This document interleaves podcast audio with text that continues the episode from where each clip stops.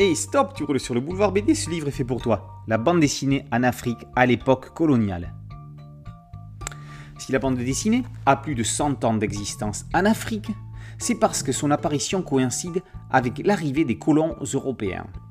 Pourtant, il existait déjà dans les civilisations indigènes une culture de l'image et du récit imagé.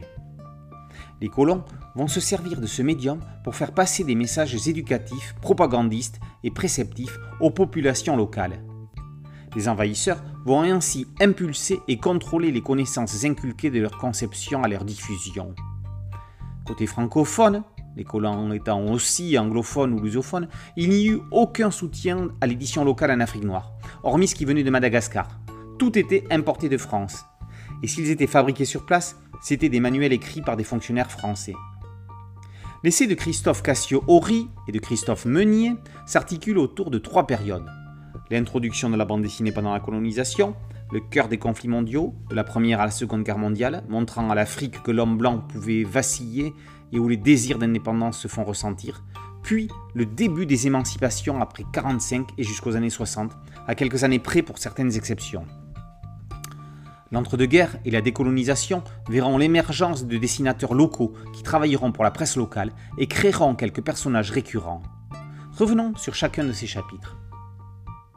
Avant la Première Guerre mondiale, se développe donc la bande dessinée en Afrique en tant qu'instrument de colonisation.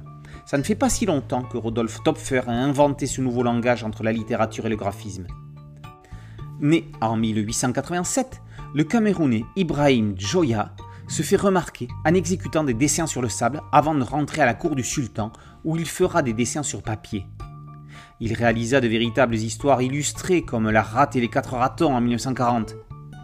En Égypte, c'est dès la fin du 19e siècle que l'on peut lire les premiers cartoons. À l'époque, c'était des caricatures proches de la BD. James Yacoub Sanua en était l'un des fers de lance. Sur l'île Maurice et à La Réunion, les journaux satiriques font la part belle aux railleries. Le voyage de Monsieur Chose dans la mer des Indes par Antoine Roussin en témoigne. Les 13 planches sont reproduites dans cet essai. Le chapitre se clôt sur la situation en Afrique du Sud-Est avec les cartoonistes. La deuxième partie s'arrête sur le développement de la presse coloniale de 1918 à 1945. En Afrique belge, et notamment au Katanga, les dessins humoristiques racistes de Save rencontrent un certain succès. Les auteurs reviennent sur l'influence des pères blancs missionnaires on apprend que Paul Lomami serait l'un des premiers écrivains dessinateurs congolais avec le match de Jaco et Mako paru dans la Croix du Congo en 1933.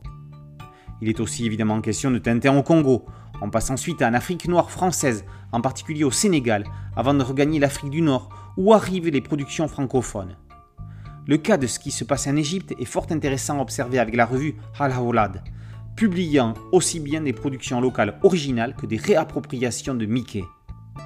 On finit par un crochet vers l'Union sud-africaine où la population blanche fortement présente entraîne le développement de la presse avec des bandes dessinées au format anglo-saxon plutôt abouti. La partie 3 est consacrée à l'indépendance africaine et à la façon dont les Africains se sont emparés de la bande dessinée entre 45 et 70.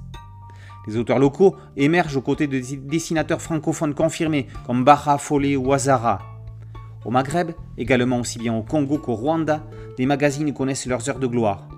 Une autre partie du continent restera sous influence britannique. L'océan Indien et l'Afrique lusophone ne seront pas en reste.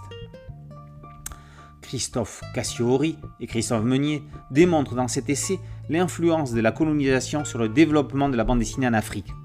Il est judicieux de le lire parallèlement à Hergé Franquin, Le Chevalier le Missionnaire de Philippe Delisle, paru chez PLG l'époque coloniale est bien révolue. Les productions contemporaines montrent leur détachement par rapport à la BD franco-belge, mais ça, c'est une autre histoire. En attendant, la bande dessinée en Afrique à l'époque coloniale par Christophe Cassio Horry et Christophe Meunier est parue chez l'Armatan BD. Boulevard BD, c'est un site dédié, un podcast audio et une chaîne YouTube. Merci de liker, de partager et de vous abonner. A très bientôt sur Boulevard BD. Ciao